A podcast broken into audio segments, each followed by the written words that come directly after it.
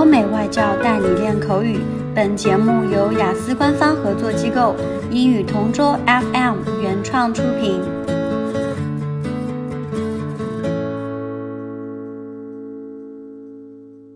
This is English Partner Topic Answers recording. For further information, please visit our website englishpartner.taobao.com. Describe the time you received your first cell phone. Before I went to the university, my parents decided to buy me a cell phone since my school is far from home.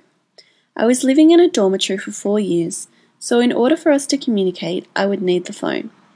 My mum knew that I would feel homesick since it was my first time to live far from them. Having a phone, I would be able to video call with them anytime I missed them. We went to an Apple store and they bought me an iPhone 5S. It was a silver colour and the size was comfortable to hold. It had a fingerprint security feature, so I liked it very much. I was pretty sure that the information that I was going to have on my phone would be safe. Since I would be living in a dormitory, privacy would be a big issue. It also had Siri, which is a software that you can use through voice command. It was one of a kind at that time. Besides this, I can use my phone to video call with my parents using FaceTime. FaceTime is one of the apps exclusively for Apple gadgets. I was really amazed when the sales lady demonstrated the features. I was excited to use my phone. I took some selfies and photos of the three of us. When we arrived home, I downloaded different apps for school.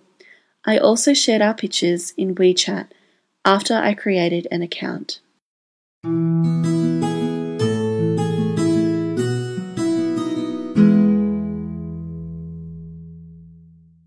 Describe the time you received your first cell phone. The first phone I received was 10 years ago. I was graduating from primary school at that time. My grandfather bought it for me the day before my graduation.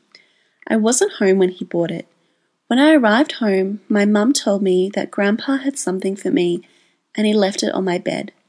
I was so excited to know what it was. I went to my room immediately and found the box. When I opened it, I saw that it was a phone. It was a Huawei T161L. The color was black and it had a keypad. The screen was just 1.4 inches. It fitted my hand perfectly. At that time, smartphones were not yet popular. Although now that phone is no longer used, at that time it was the latest model. I immediately called my grandpa and thanked him profusely. I brought it with me to school the following day and showed it to my classmates.